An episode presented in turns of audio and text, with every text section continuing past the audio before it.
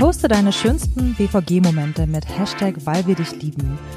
Dieser Aufruf vom 12. Januar 2015 war der Startschuss einer Storytelling-Kampagne, die mit einem Shitstorm begann, aber bis heute anhält und mittlerweile die Herzen der Berliner erobert hat. Ich habe heute das Vergnügen, darüber mit Martel Beck, Leiter Marketing und Vertrieb der BVG zu sprechen, der diese Reise von Anfang an mitbegleitet hat. Martel, du bist Leiter der Abteilung Marketing und Vertrieb bei der BVG, hast also einiges zu verantworten. Was sind denn eigentlich deine Aufgaben? Also im Kern verantworte ich hier im Haus die Kundenschnittstelle. Das heißt, alle Anliegen, die ein Kunde haben könnte, landen irgendwie bei mir und meinen äh, Kolleginnen und Kollegen. Das fängt an mit, äh, wir machen Preise mit, gemeinsam mit dem Verkehrsverbund und den anderen Verkehrsunternehmen. Ähm, wir machen klassisch Marketing, also Werbung. Wir äh, haben den Vertrieb, wir verkaufen die Tickets. Und ähm, wir haben auch die Schwarzfahrkontrolleure bei uns. Ich sage auch immer, das ist Vertrieb, allerdings zahlt man hinterher und nicht vorher. Mhm. So, in Summe ist es, geht es, die Verantwortung ist die Kundenschnittstelle und die Verantwortung ist Umsatz. Ich habe die Kasse in der Hand, also am Jahresende sollte die insbesondere stimmen. Okay. Und äh, kannst du kurz erzählen, was du vorher gemacht hast? Also seit wann bist du bei der BVG? Ähm, wo kommst du eigentlich her und was hat dich hierher verschlagen nach Berlin, ins, äh, ja, in die Hauptstadt und zur BVG? Ja, also ich bin jetzt sieben Jahre bei der BVG und ähm, quasi immer in dieser oder ähnlichen Funktionen tätig. Mal Marketing, mal Marketing und Vertrieb, Marketing und Kommunikation, aber eigentlich, eigentlich immer das gleiche Thema. Ich selber bin ein Kind der Branche. Ich arbeite seit 2001 in dieser Branche, habe historisch mal bei der Deutschen Bahn angefangen und äh, mal Vorstandsassistent, mal Konzernstrategie und letztlich dort für die Marketingstrategie äh, im Konzern zuständig. Das habe ich acht Jahre lang gemacht, war dann bei einem Stuttgarter Verkehrsunternehmen äh, auch Marketing und Vertrieb und äh, war da vielleicht drei, vier Jahre und ähm, bin dann zur BVG bekommen, weil ich schnöde abgeworben wurde und ähm, bereue es nicht. Mhm, also von Stuttgart nach Berlin, die klassische Reise. Äh, genau, der eine oder andere glaubt, ich wäre ein Schwabe. Nein. Du kommst eigentlich aus? Nein, ähm, ich bin in Heidelberg geboren, aber ah. aufgewachsen im Westerwald mhm. ähm, am Rhein und das ist so die, die Gegend. Aber Berlin ist super, ich bin gerne hier und möchte auch nicht mehr weg. Und jetzt mal unabhängig von Gehalt und so weiter, was war das Ausschlaggebende, warum du gesagt hast, du wechselst jetzt zur BVG? Was gab es inhaltlich irgendwelche Punkte, die dich besonders gereizt haben? Naja, also wir haben hier einen ziemlich jungen Vorstand und ich glaube, der ist auch immer noch jung, so quasi mein Alter. Ähm, aus eurer Sicht nicht jung, aber ich würde mal behaupten, ja. Und die sind nicht hier, um Wohlstand zu verwalten, sondern die wollen was bewegen. Die haben auch noch viele Jahre vor sich und sagen, wir wollen ÖPNV neu denken und wir wollen es groß denken. Also das heißt, die Aufgabe ist da. Hm. Und hier, hier, die wollen etwas bewegen und sagen mir, hey, du kannst was bewegen. Der eine Punkt. Auf der anderen Seite ist die BVG auch das größte Nahverkehrsunternehmen in Deutschland. Es gibt keinen, der größer ist. Also wenn man was Wahrnehmbares produzieren will, dann doch hier. Und der dritte Punkt ist natürlich Berlin. Berlin ist eine coole Stadt. Ich war schon für die Deutsche Bahn hier. Ich habe hier so schnell Leute kennengelernt und mich sehr wohl geführt. Und dann dachte ich mir, ey, das ist doch Gehaltsbestandteil, in so einer Stadt arbeiten zu dürfen, dann mache ich das doch gerne. Super. Dann sprechen wir jetzt mal über die Kampagne, weil wir dich lieben. Es gab ja unglaublich mediale Resonanz am Anfang, aber auch immer wieder, wenn ihr ein Highlight-Video auf Facebook postet, ähm, wie ist mir egal oder ohne dich oder äh, ja. Und kannst du noch mal drüber sprechen, wie ähm, ihr quasi mit diesem Claim, weil wir dich lieben, euren Markenkern gefunden habt? Also wie war die Ausgangslage zum Beispiel, als du gekommen bist und da gab es noch nicht, weil wir dich lieben? Wie seid ihr dahin gekommen? Also die BVG hat schon viele Kampagnen gemacht im Vorfeld und es war immer die Frage, was muss ich tun, damit es in Berlin zum guten Ton gehört, BVG zu fahren? Dieses Unternehmen kann nur dann erfolgreich sein, wenn es umsatzseitig wächst also wir müssen neue Kunden gewinnen. Aber irgendwie gehört es nicht zum guten Ton. Die Leute lästern über die BVG irgendwie nach Herzenslust und guckt man in die Marktforschung, dann stellt man fest, dass irgendwie 47 Prozent äh, unserer Kunden die BVG hassen. Das ist eine relativ schlechte Ausgangsposition. In deinem Unternehmen ist das hoffentlich nicht so. Ähm, aber hier ist das eine Besonderheit. Und dann ja. sagt man, wir, wir müssen etwas ändern. Ja, fahr doch pünktlich mach deine Busse doch sauber, dann änder doch das Produkt. Das ist in unserer Branche aber so unendlich schwierig, weil wir produzieren eine Dienstleistung am Kunden und wenn diese Stadt wächst und immer voller wird, dann wird unser Bus halt, steht da auch im Stau und ist nicht schneller. Und das geht mal nicht so. Auch wenn wir ein U-Bahn-Fahrzeug bestellen, vom Tag der Bestellung bis zur Lieferung der Serie sieben Jahre. Hm. Also es geht halt mal gerade nicht so. Deswegen der Gedanke, dann lass doch, wenn du das Produkt so schnell nicht ändern kannst, dann, dann investieren in ein Serviceprodukt, viele digitale Themen machen. Wir haben hoffentlich eine super App und machen an dieser Stelle relativ viel. Aber dann ändere doch die Wahrnehmung. Die Einstellung auch. Ein bisschen. Die Einstellung der Leute. Mhm. Arbeite an der Einstellung der Leute. Das klappt ja. Also mein Lieblingsbeispiel ist immer Jägermeister, auch weil ich die Kollegen dort äh, äh, gut kenne und gerne mag. Und denen ist es gelungen, aus einem Opergetränk irgendwie ein cooles Getränk zu machen. Das Produkt hat sich nicht verändert. Ja. Ist ja ein bisschen auch wie bei der BSR, ne? Die hat es ja schon weit vorher gemacht, ne? Dass ja. sie einfach so einen Beruf, den man als selbstverständlich nimmt genau. irgendwie und der irgendwie da ist, aber jetzt sexy ist ja nicht unbedingt, aber so eine neue Wertschätzung gegeben hat. Genau, we ne? care for you, also wir kehren ja. for you. Also das. Die Bahn hat das halt noch nicht Kampagne. ganz geschafft, ne? Also das ist immer noch so ein bisschen, äh, hat ja im Prinzip ähnliche Probleme die Bahn ja. wie die BVG, nur auf einem anderen Level. Aber die haben es noch nicht richtig geschafft, dieses Image loszuwerden, äh, dass sich dann doch jeder über die Bahn aufregt, auch wenn sie pünktlich kommt. Irgendwas gibt's immer, ne? Genau, vielleicht kannst du einfach noch mal ein bisschen erzählen. Ich habe ja am Anfang darauf äh, schon mal verwiesen, dass die Reaktion äh, der, zum Claim, weil wir dich lieben, war ja gar nicht so positiv. Im Gegenteil, eher zynisch.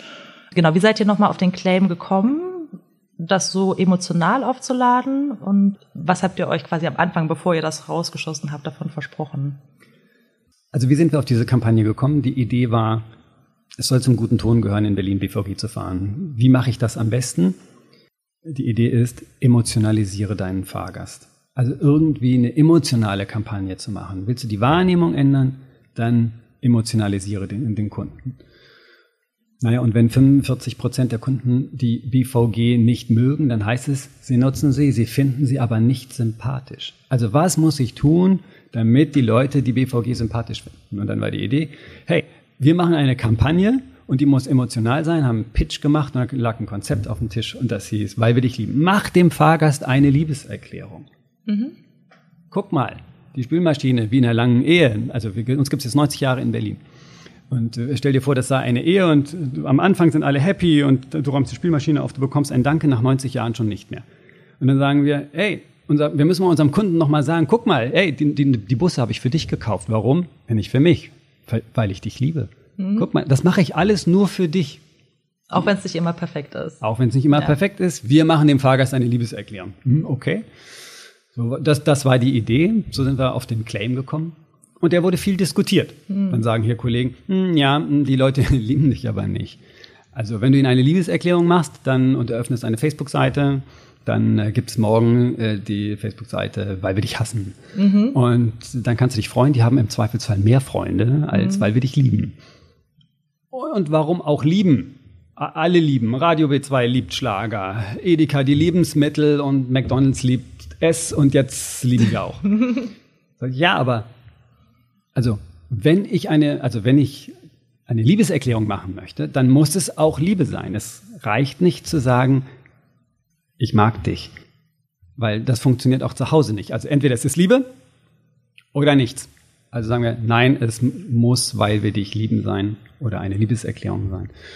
Und dann haben wir es schlichtweg entschieden. Wir machen das jetzt. Ja, die Leute werden sagen, ich hasse dich trotzdem. Oder wenn der Bus zu spät kommt und sagen, BVG, ich fühle die Liebe nicht. Dann wärst du doch pünktlich. Mhm. Da müssen wir durch. Es ist aber auch natürlich der Markenkern. Es ist ein Serviceversprechen. Es passt deshalb so gut zu einem Dienstleistungsunternehmen wie der BVG. Dass jeder Mitarbeiter an seinem Ort sich quasi immer wieder vergegenwärtigen kann, hey, Fahrgast, das mache ich für dich. Es ist eine Liebeserklärung ja an den Fahrgast, also ein Aufruf auch an die Mitarbeiter, diesen, diesen Dienst zu erbringen. Ich glaube, das passt auch super zum, zum Storytelling-Ansatz, ne? dass man im Prinzip nicht über sich selbst spricht, sondern erstmal generell die Zielgruppe zum Helden erweckt, was ihr macht, indem ihr eure Liebe eurem, eurer Zielgruppe, eurem Publikum schenkt in den Claims schon und dadurch den Fokus ganz anders äh, hinrückt ne? und auch immer wieder das Warum betonen und so weiter. Und vielleicht, oder ich weiß nicht, wie du es siehst, war es auch eine gute Timing-Sache, weil natürlich, weil wir dich lieben, hätte jetzt auch von Mercedes kommen können, weil sie ihre Kunden lieben und das irgendwie so sagen können, dass ihr da vielleicht auch, denkst du, ihr wart vielleicht auch mit einer der ersten in dem Bereich, die sagen, okay, wir wir, wir gehen diesen Ansatz und ähm, können eben auch diesen Claim noch besetzen, der ja eigentlich sehr universell ist, wenn man es so nimmt. Ja, wir hatten schon den Eindruck, dass schon sehr viele da draußen lieben und wir nicht die Ersten sind. Mhm. Ähm, auch weil wir dann quasi als Symbol der Liebe unser viereckiges Unternehmenslogo in ein Herz verwandelt mhm. haben. Und dann hieß es auch, ja, aber Edeka hat doch auch das gelbe Herz und die lieben Lebensmittel und sind wir jetzt da weit auseinander. Aber die Wahrnehmung der BVG in dieser Stadt, ich brauche keine nationale Bekanntheit, ich brauche lokale Bekanntheit. Jeder in Berlin kennt die BVG. Und wenn wir das auf jedes Fahrzeug malen, dann haben wir eine, einen Mediadruck, dann haben wir eine Aufmerksamkeit. Jeder wird lernen, das ist BVG. Und unsere Marktforschung sagt auch eindeutig, wenn die Leute ein gelbes Herz sehen, denken sie an uns. Okay, also 1 zu 0 für euch gegen Edeka. Jetzt war ja die Reaktion, die Reaktionen am Anfang waren ja gemischt, würde ich sagen. Ich war, kann mich jetzt gar nicht mehr so genau erinnern. So viele Tweets findet man heutzutage auch gar nicht mehr. Aber ich weiß noch, dass so die Grundstimmung war eher so ein, naja toll, so ein bisschen wie DHL jetzt gerade irgendwie möchte, dass man Fotos postet von dem tollen DHL-Service und äh, die Leute lassen da ein bisschen ihren Frust raus. Wie seid ihr damit umgegangen am Anfang? Habt ihr damit gerechnet? Habt ihr mit mehr negative Reaktionen gerechnet und wart eigentlich erleichtert, dass es nur äh, überschaubar war? Äh, es war gar nicht überschaubar, eine Katastrophe. Es war ein ausgewachsener Shitstorm, der am 13. Äh, Januar 2015, ich erinnere mich noch äh, sehr genau daran, der über die BVG hereinbrach. Wir waren ähm, mittags hatten, also wir haben ja gleichzeitig Social Media eröffnet, hatten vorher Facebook, Twitter, YouTube waren Fremdwörter für die BVG. Idee, wir wollen eine jüngere Zielgruppe ansprechen, dafür brauche ich diese Medien. Und ähm, ich will auch Reaktionen von den Kunden kommen. Ich will mit denen in den Dialog kommen. Sonst haben wir immer gesendet. Jetzt kriege ich auf einmal Antworten. Und dann haben wir eben aufgerufen, hey, schick uns deine schönsten BVG-Momente. Aus heutiger Sicht muss ich sagen, wie naiv waren wir, dass die Leute, also konnten nie mit uns reden, jetzt konnten sie und dann haben wir damit ja eigentlich ähm, da die Büchse der Pandora geöffnet. Es es ging los über uns. Fünf, mittags waren 50 Tweets bei äh, Twitter, die sagten sinngemäß, ihr habt sie nicht mehr alle. Dann hat die, ich meine, es war die Berliner Zeitung, so den Shitstorm ausgerufen und sagte, die BVG bettelt um Liebe. Mhm. Am Abend hatten wir über 100.000 äh, Tweets und waren Trending Topic Nummer eins national mit äh, die Idioten von der BVG betteln um Liebe. Und äh, ja, Spiegel Online, alle schrieben, die Welt, Bild, in den nationalen Ausgaben, wie blöd man sein kann. Dann hat der Vorstand mich äh, eingeladen und sagte, wollen wir mal reden? Und ich war mir sicher, ähm, auf die Frage, was ich denn davon halte, sage ich, also Reichweite stimmt. Es ist die erste Kampagne der BVG, die augenscheinlich Menschen bewegt und erreicht. Also, dass wir es tatsächlich in nationale Medien schaffen. Gut, die Tonalität ist jetzt, hätte ich mir schon anders gewünscht. Aber wir haben doch noch gar nicht angefangen, unsere Plakate zu schalten, unsere Tonalität raus. Es ist Tag eins. Jetzt lass doch mal anfangen. Und genau das haben wir dann getan, haben uns also nicht ärgern lassen. In öffentlichen Unternehmen wird dann normalerweise der Marketingchef gefeuert und dann rudert zurück. Haben wir ja nicht gemacht. Ich bin ja noch da, sondern hat gesagt, nee, wir ziehen jetzt unseren Stiefel durch, wir starten diese Kampagne und wir gucken mal, ob wir damit in der Realität etwas bewegen können blöd lange, wenn man Weil wir dich lieben gegoogelt hat, waren die ersten 100 Treffer immer irgendwie negativ. Es hat eine gewisse Zeit gedauert, bis sich das umgekehrt hat. Du sagst es jetzt ganz ganz cool und gelassen so. Ähm, war das wirklich so in der Situation, dass du da einfach hingegangen bist und gesagt hast, ach komm, warten wir mal ab und gucken mal, wie sich die Tonalität ändern? Oder ist dir da schon irgendwie auch ein bisschen... Der Vorstand war mir schon gewogen, muss ich schon ja. sagen. Die ähm, sitzen ja mit mir im Boot. Die haben es ja auch ein Stück weit also die haben ja Vertrauen da rein und haben es auch irgendwie mitverbrochen. Ja? Also insofern waren das aber ein, war ein schwieriger Moment für das Team und für alle. Keiner möchte der Doofmann sein, mhm. auch unser Vorstand nicht. Und äh, sagen wir, aber wir haben wirklich daran geglaubt, jetzt lasst doch mal die Botschaften senden. Wir haben so viel gutes Zeug gesammelt. Nichts ist da draußen zu sehen. Wir haben nur die Tür geöffnet auf Social Media und gesagt, kommt vorbei. Und was haben die Leute gemacht? Was habt ihr denn erwartet? Mhm. Da sind wir eigentlich schon beim Thema, ähm, wir können ja vielleicht nachher nochmal zu den Reaktionen zurückkommen, aber du sprichst ja hier auch eine sehr äh, einzigartige Unternehmenskultur an. Also wir kennen das auch von Unternehmen, mit denen wir sprechen, wo die Ideen da sind und das Potenzial ist riesig, aber am Ende fehlt es an dem Mut ein bisschen. Ehrlich zu sein, auch Transparenz zuzulassen, auch Kritik zuzulassen und einfach mal zu machen. Ähm, kannst du vielleicht ein bisschen beschreiben, wie damals und auch jetzt so ein bisschen die Unternehmenskultur war hinsichtlich Storytelling und diese Transparenz und diese Authentizität irgendwie auch zu leben? Wie sich das vielleicht auch verändert hat und ähm, was, das, was du vielleicht auch von anderen Unternehmen her da besonders schätzt? Ich glaube, dass wir gar nicht so anders sind als andere Unternehmen. Was wir vielleicht anders machen, ist, dass wir Vertrauen in die Leute haben, die diese Art der Kommunikation jeden Tag produzieren. Es wird verstanden, dass Social Media, also wenn ich jetzt an Facebook, Twitter denke, das sind schnelle Kanäle. Da werden Antworten in kürzester Zeit verlangt. Und wenn ich meine kreative Kraft aus tagesaktuellen Themen schöpfe, also den Events, die hier in Berlin sind, von Fashion Week besonders, dann, dann muss ich schnell sein. Der übliche Weg, Abstimmung mit dem Marketingchef und der Pressestelle und dann gucken wir nochmal, ob Legal irgendwas dazu sagt, dann bleibt nichts übrig. Mhm. Weil die machen sich alle ernsthaft Gedanken, sondern das lebt aus dem Moment. Und dafür ja. brauche ich Vertrauen. Und das heißt letztlich Leitplanken. Leitplanken für mein Team.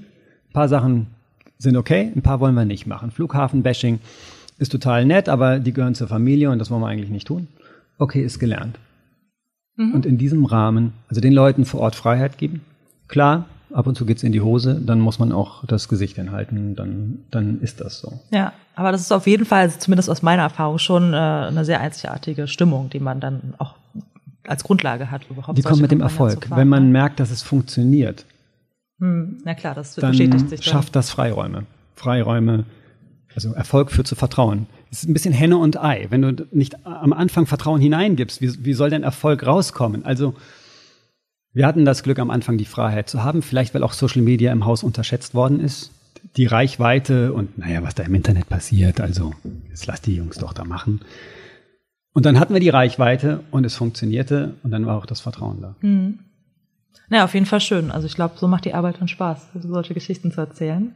Aber nochmal zurück, ein kleines Stückchen zurück zum Anfang. Ihr habt dann ähm, euch wahrscheinlich mit den ganzen Reaktionen befasst. Wie habt ihr das überhaupt überblickt? Also von der Menge her, habt ihr da irgendwelche Tools eingesetzt oder war das eher so ein, ja, was habt ihr das Bauchgefühl bestimmen lassen?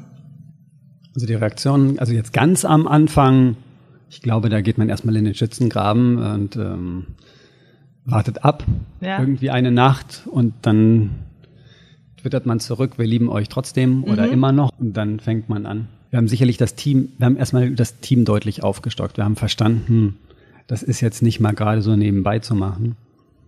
Sowohl auf Agenturseite, das machen wir ja mit GUD Berlin hier zusammen und äh, die haben ihr Team aufgestockt, aber auch wir haben ein ganzes Team aufgebaut, mittlerweile glaube ich zwölf Leuten, die auch auf die wirklich ernsthaften Fragen. Wenn einer fragt, warum ist denn jetzt mein M29 zu spät, dann hat er eine Antwort verdient. Mhm. Und die ist dann nicht immer witzig, sondern die muss insbesondere richtig sein. Deswegen ist unser Team stark darauf fokussiert, auch diese Antworten zu geben und diesen Kundenservice äh, zu, zu bringen. Und das Agenturteam ist vielleicht eher darauf spezialisiert, ähm, die, die witzige Tonalität über das Ganze zu legen. Mhm. Das ist ja auch echt immer so, also so, so ein Ding, Humor und auch Ironie und Selbstironie. Ähm, habt ihr da, also wie habt ihr diese bestimmte Form von Humor gefunden eigentlich? Weil da scheiden sich ja auch mal die Geister, was lustig ist und was nicht, was ist äh, schon eine Persiflage und was ist wirklich noch Selbstironie, die man so auch anerkennen kann. Habt ihr das auch ein bisschen getestet oder auch einfach nur gemacht wieder und geguckt? Naja, das, was wir den ganzen Tag machen, ist ja in Wahrheit ein Test. Mhm. Wir testen ja unsere Tonalität täglich an unserem Kunden und merken, was funktioniert und was funktioniert nicht. Und dann gibt es auch Sachen, die einfach mal nicht funktionieren.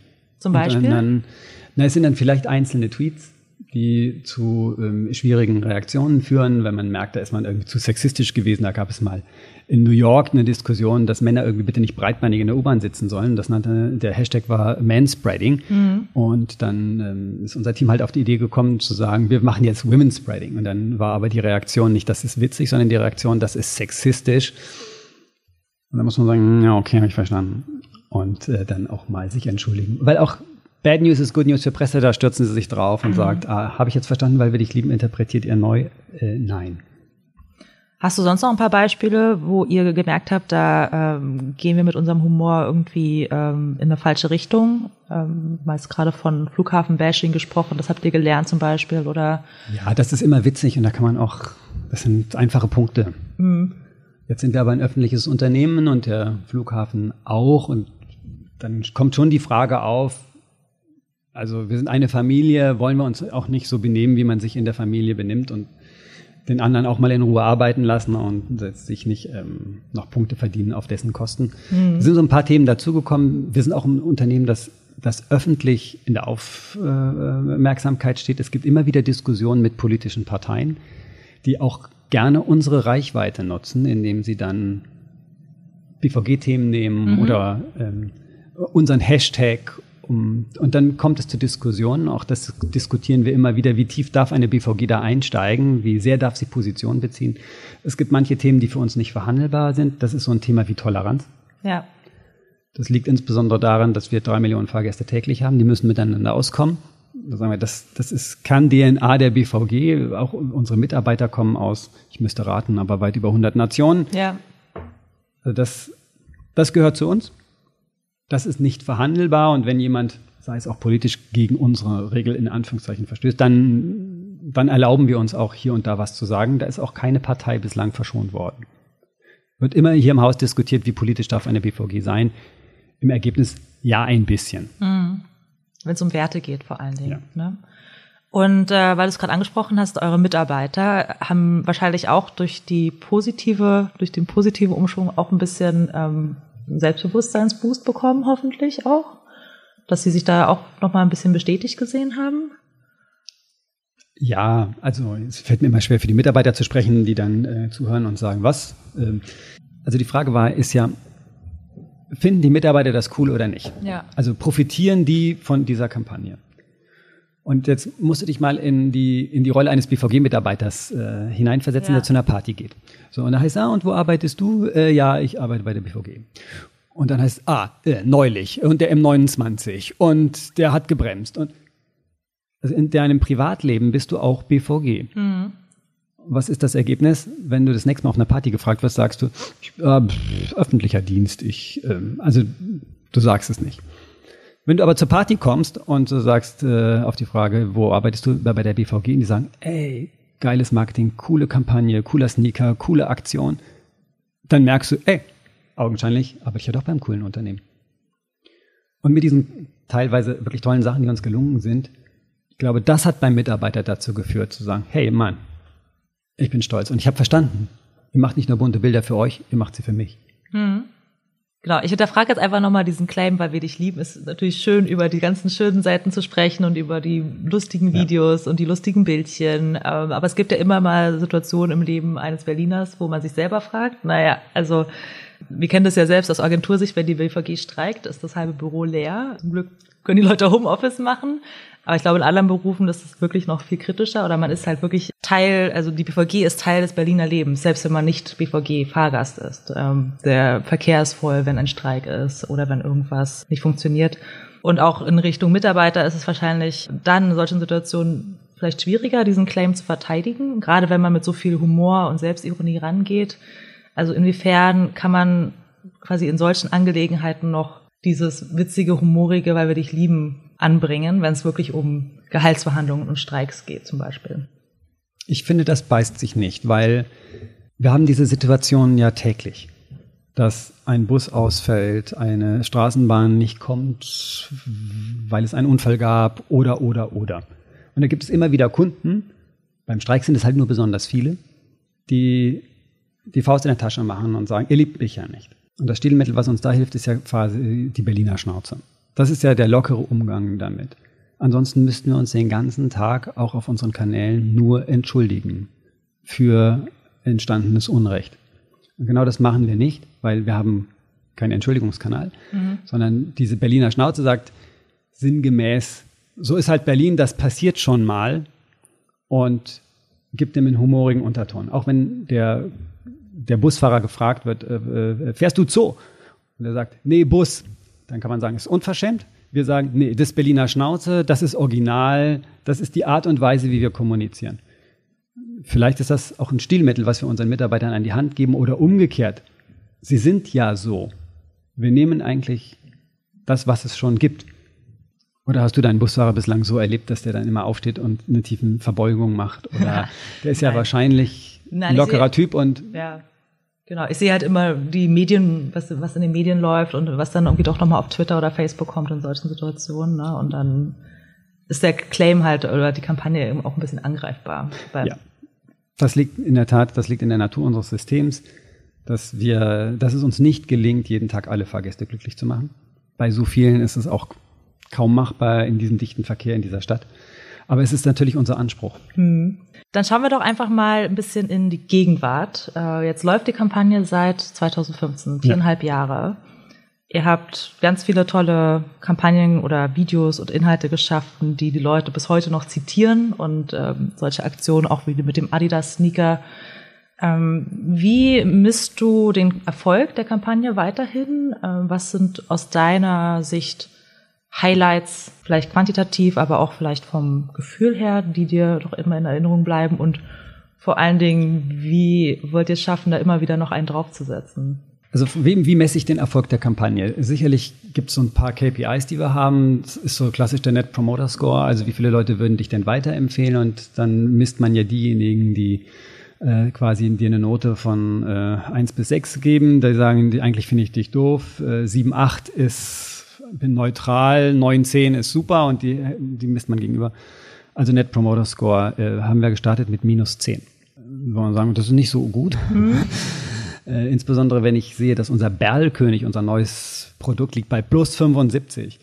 Die ganze BVG hat sich hochgekämpft auf plus 18, was also eine mega Veränderung ist. Also von minus 10 auf plus 18. Ich will nicht sagen, dass es, wir es an jedem Tag halten, aber die die Kampagne hat eine grundsätzliche Veränderung der Wahrnehmung dieses Unternehmens äh, gebracht. Insofern, ja, es ist eine Imagekampagne. Hat sie das Image verändert? Ja, sie hat es deutlich verändert. Und das über alle Altersgruppen und auch bei Nichtnutzern. Also Leute, die über die BVG reden, aber in Wahrheit gar nicht mit ihr fahren. Der zweite Punkt sind die Verkäufe. Am Ende des Tages bin ich auch für die Kasse zuständig. Also verkaufen wir denn mehr Tickets? Ja, wir verkaufen deutlich mehr Tickets. Jetzt würde man sagen, die Stadt wächst. Ist ja auch kein Wunder, du hast ja Rückenwind. Ja, die BVG wächst aber doppelt so stark wie diese Stadt. Mhm. Also es gelingt uns, jeden Tag mehr Fahrgäste zu gewinnen. Und äh, wenn man sich fragt, woran liegt das? Liegt das an den neuen U-Bahnen, die nicht gekommen sind? Oder woran könnte es liegen? Ich sage, es liegt natürlich immer an unseren Mitarbeitern und Mitarbeiterinnen. Es liegt aber auch an der Kampagne, weil das ist, was wir grundsätzlich anders gemacht haben. Also mehr verdienen, bessere Wahrnehmung, so, das mhm. wären so die, die Erfolgsfaktoren. Was haben wir dafür getan? Also was waren so die großen Highlights? Du hast es schon erwähnt, der Adidas Sneaker war sicherlich ein PR-Stand, der, also wo wir schon gehofft haben und das Gefühl hatten, dass der gut war, aber dass das also so eine weltweite Aufmerksamkeit ähm, erreicht und ähm, mich, mich Leute aus allen Herren Ländern anrufen, um zu sagen, hey, also Kollegen von anderen Verkehrsunternehmen. Damit hat man nicht gerechnet oder die New York Times äh, die, äh, den ersten Artikel über die BVG schreibt, dann muss man sagen, hey, das ist augenscheinlich großartig gewesen. Was sicherlich auch gut funktioniert, ist der YouTube-Channel. Mhm. Das ist das Learning aus der Kampagne. Ich möchte emotionalisieren. Was brauche ich für die Emotionalisierung? Ich brauche bewegte Bilder. Nichts emotionalisiert so sehr ja. wie Film. Deshalb muss man diese Tonalität, die wir auf den Plakaten haben, eigentlich in den Film übertragen und diese schönen Geschichten erzählen. Und der allererste, ausgerechnet der allererste Film, den wir machen, mit Ist mir egal, wurde quasi zum Schulhof-Pausenhit und über 21, 22 Millionen Mal gesehen. Bei YouTube sind das irgendwie 14 Millionen Mal. Muss man sagen, das ist, das ist enorm mit Kasim Akboga, der das auch wirklich grandios gemacht hat. Ja, und so reihen sich dann vielleicht die ein oder anderen Highlights aneinander. Wie kommt man auf solche Sachen? Ich bin zwar hier irgendwie Marketingchef, ich habe aber den Vorteil, ich muss selber nicht kreativ sein, ich kenne kreative Menschen. Mhm. Äh, es reicht, wenn andere die Ideen haben. Das sind, die kommen im Wesentlichen halt aus unseren Agenturen. Hm, die Highlights äh, muss man dann auch ehrlicherweise sagen von Jung von Matt, Saga aus Hamburg, die machen das äh, großartig, die haben sehr genau verstanden, wofür steht diese Kampagne. Ähm, wir machen aber auch immer wieder mal jenseits dessen ernste Themen. Zum, Im März gab es das sogenannte Frauenticket. Äh, mhm. Da gibt es ja den Equal Pay Day. Frauen verdienen ja rechnerisch 21 Prozent weniger als Männer. Und da wollten wir einfach mal ein Zeichen setzen und irgendwie Haltung zeigen. Haltung ist übrigens nicht für mich, wenn man sagt, ich bin auf dem CSD äh, und fährt ja jetzt den ersten Truck, äh, wo man das hätte vor 30 Jahren machen können. Dann wäre es Haltung gewesen, um zu sagen, ja, ich weiß, es gefällt euch nicht, aber dafür stehe ich. Wenn alle dafür stehen, ist es keine Haltung. So, und äh, Frauen und Männer gleich bezahlen bedeutet in dem Fall, dass wir Männer diskriminieren und ihnen den Rabatt nicht geben. Und der Aufschrei war enorm, wurde auch heftig diskutiert, aber auch da wieder große Aufmerksamkeit und sagen, nee, weil wir dich lieben, zieht also klare Kante, eine Position für Frauen und die Aufmerksamkeit war gut. Ähm, selten zuvor äh, gab es Tagesschauberichte in der Hauptnachrichtensendung von drei Minuten über die BVG. Ja. Klar, da kommt man auch nur als Öffentlicher rein. Als Coca-Cola würde man sich da schwer tun. Da würden das die Öffentlichen wohl nicht tun. Ja, kurzum, wir suchen Dinge, die Aufmerksamkeit erregen, die ein bisschen eckig sind. Und dafür bin ich bereit, auch was zu tun. Also, ich sage mal, die rechtlichen Grenzen auszutesten, wie beim Frauenticket, weil es gibt ein Landes, ein Antidiskriminierungsgesetz und all diese Sachen, wo man sagt, na, wie würde das denn da hineinfallen? Und dann muss man sagen, naja, gut, also nur für einen Tag. Ich bin bereit, auch die tariflichen Regeln auszutesten mit dem Sneaker. Ist das denn ein fälschungssicheres Ticket? Und wer garantiert mir, dass nicht morgen tausend Schuhe aus der Türkei kommen und dann auch hier rumlaufen? Es muss im Dienst der Sache stehen. Und das führt zur Aufmerksamkeit. Das tut der BVG gut. Das tut den Mitarbeitern gut. Und letzt der Kampagne. Ja, wir haben weitere Ideen. Die darf ich natürlich nicht erzählen. Natürlich, aber wir freuen uns schon aber drauf. Ich bin optimistisch, sie werden großartig. ja, und ich glaube, das Wichtige, was du gerade gesagt hast, ist vor allen Dingen auch das Machen. Also ihr hättet ja zum Equal Pay Day auch ein witziges Poster machen können oder ein Video. Aber ich glaube, dieser Schritt, das auch wirklich in, in ein Produkt zu verwandeln und da auch wirklich äh, quasi eine Möglichkeit zu geben, das im echten Leben anzuwenden, die Haltung, ne? Und dann auch zu sagen, dann haben wir auch weniger Umsatz mit diesem Ticket, mit diesem speziellen Ticket zum Beispiel. Das ist ja das, was dann auch ein bisschen das nächste Level ist.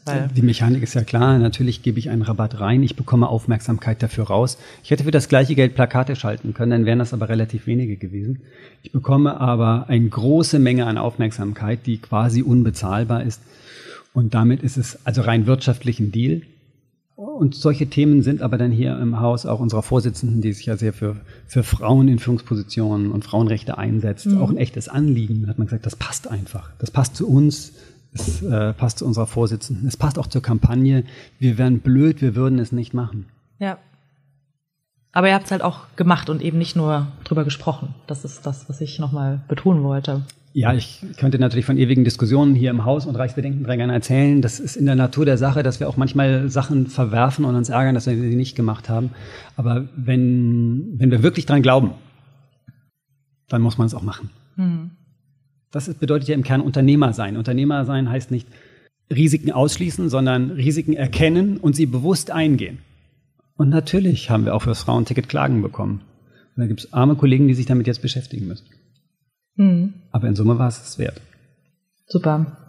Wir kommen mal so zum Abschluss des Gesprächs. Ich habe noch mal so ein bisschen mein Verhältnis zur BVG Revue passieren lassen, weil ich bin ja Berliner, auch wenn man es nicht hört. Und ich fahre tatsächlich, seitdem ich zehn bin mit der BVG. Also ich hatte immer einen langen Schulweg und äh, fahre jetzt quasi 25 Jahre BVG. Und ich habe auch jetzt in Vorbereitung auf das Gespräch echt viel recherchiert, um ähnliche Kampagnen zu finden, auch im internationalen Raum. Also vielleicht hast du da noch ein paar Empfehlungen, was man sich noch aus anderen Ländern anschauen kann. Aber es gibt eigentlich relativ wenige Storytelling-Kampagnen. Und dabei gibt es so viele Geschichten, die mir persönlich schon begegnet sind. Irgendwelche Irren, die rumlaufen, irgendwelche Sofas, die in der U-Bahn stehen, die Party M10 und ja, eben der Schulweg, wie man da als Kind alleine das erste Mal die Straßenbahn geht und solche Geschichten. Meiner Mutter ist mal der Kinderwagen, wo ich drin war, vor der Nase weggefahren. Ähm, also es gibt wirklich viele Geschichten, die erzählt werden können und doch gibt es irgendwie im öffentlichen Nahverkehr so wenig Unternehmen, die das wirklich nutzen. Was ist da vielleicht einfach nochmal deine Beobachtung oder hast du da nochmal ein paar Beispiele, die außerhalb der BVG auch schon funktionieren ähm, oder vielleicht auch ein Grund deine Analyse, warum es für Zahnpasta mehr Geschichten gibt als für öffentlichen Nahverkehr? Nein, ich kenne keine weiteren Geschichten. Das, äh, und wenn man fragt, wie viele würden denn den Erfolg der BVG gerne imitieren, also welches Unternehmen setzt sich denn da drauf und sagt, hey, das ist cool, dann stellt man fest, dass es, ich will nicht sagen keine, aber fast keine sind. Und da gibt es harte Gründe. Der erste Grund ist, die BVG ist besonders groß und hat ehrlicherweise auch den ein oder anderen Euro. Viele Verkehrsunternehmen haben für Marketing nur wenig Geld und dieses wenige Geld wird dann faktisch in Fahrgastinformationen investiert. Man, aus unserer Sicht würde man sagen, die sind nicht kampagnenfähig. Die machen in Wahrheit auch kein Marketing. Die haben zwar einen Marketingleiter, aber in Wahrheit ist es Fahrgastinformation, Kundeninformation. Und dann machen die auch mal ein Plakat, fahr mal Bus und Bahn oder irgendwas Konsequenzenloses. Das entspricht nicht unserer Philosophie. Und der zweite Grund ist, dass auch die sich nicht so sehen. Wir spielen mit diesem shabby Berlin und dann sagen die, nein, das ist meiner meiner Stadt ist das ist das anders. Also wir in Düsseldorf sind nicht äh, so. sind sie auch nicht. Aber zum Beispiel New York oder London wenn man es mal auf dem Level vergleicht, in den großen Metropolen, die ein ähnliches Volumen haben oder sogar noch mehr und ähm, wo zum Beispiel in New York auch die, die Subway ähm, irgendwie auch so ein ja, so einen ikonischen Status auch hat, also auch eine große Veränderung durch da sieht man das ja auch nicht. Es gibt sicherlich also Unternehmen, die dann eher Geschichten erzählen aus der Sicht eines U-Bahn-Fahrers. Wir als Unternehmen und dann da so eine Art Selbstdarstellung machen. Mhm. Das machen wir bewusst nicht, weil die Zielgruppe viel zu klein ist. Es gibt zwei Leute, die fahren total gerne U-Bahn und gucken aus dem Fenster oder wollen mal sehen, wie eine Werkstatt funktioniert. Die ist aber verschwindend gering. Hm. Ich habe drei Millionen Fahrgäste. Ich will die nicht langweilen. Ich will nicht 5000 begeistern. Ich brauche ein Millionenpublikum und deswegen brauche ich Themen, die alle interessieren. Ich brauche emotionale Geschichten und so funktioniert dann Marketing auch. Wir haben es so begriffen, ist immer schwer zu sagen, warum die anderen anders denken, aber meistens liegt es am Geld und manchmal liegt es auch an der Einstellung. Hm. Ja gut, dann machen wir mal noch mal den Bogen zum, zum Anfang, wo du herkommst und deine Aufgabe, die dich hier gereizt hat, die hoffentlich auch genauso sich erfüllt hat, was du dir versprochen hast hier.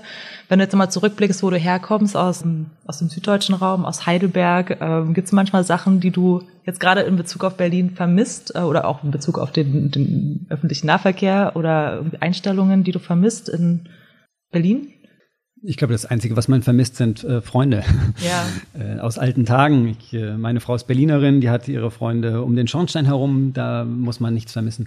Nein, ansonsten vermisse ich in Berlin nichts. Die Stadt ist ja so vielseitig und bietet alles. Hier kann man alles kaufen, von der Schwarzwälder Kirschtorte bis, nein, ich glaube, hier kann man nichts vermissen. Mhm. Okay. Das war die zweite Folge unseres Praxistalk Brand Storytelling. Wir machen uns jetzt mit der U-Bahn wieder auf den Weg in unser Büro und dann bereiten wir auch schon die nächste Folge vor. Dort treffen wir dann Norman Röhlich. Der ist der Gründer und CEO der Agentur RSA Media. Und wir unterhalten uns ein bisschen über Storytelling im Influencer-Marketing. Bis dann.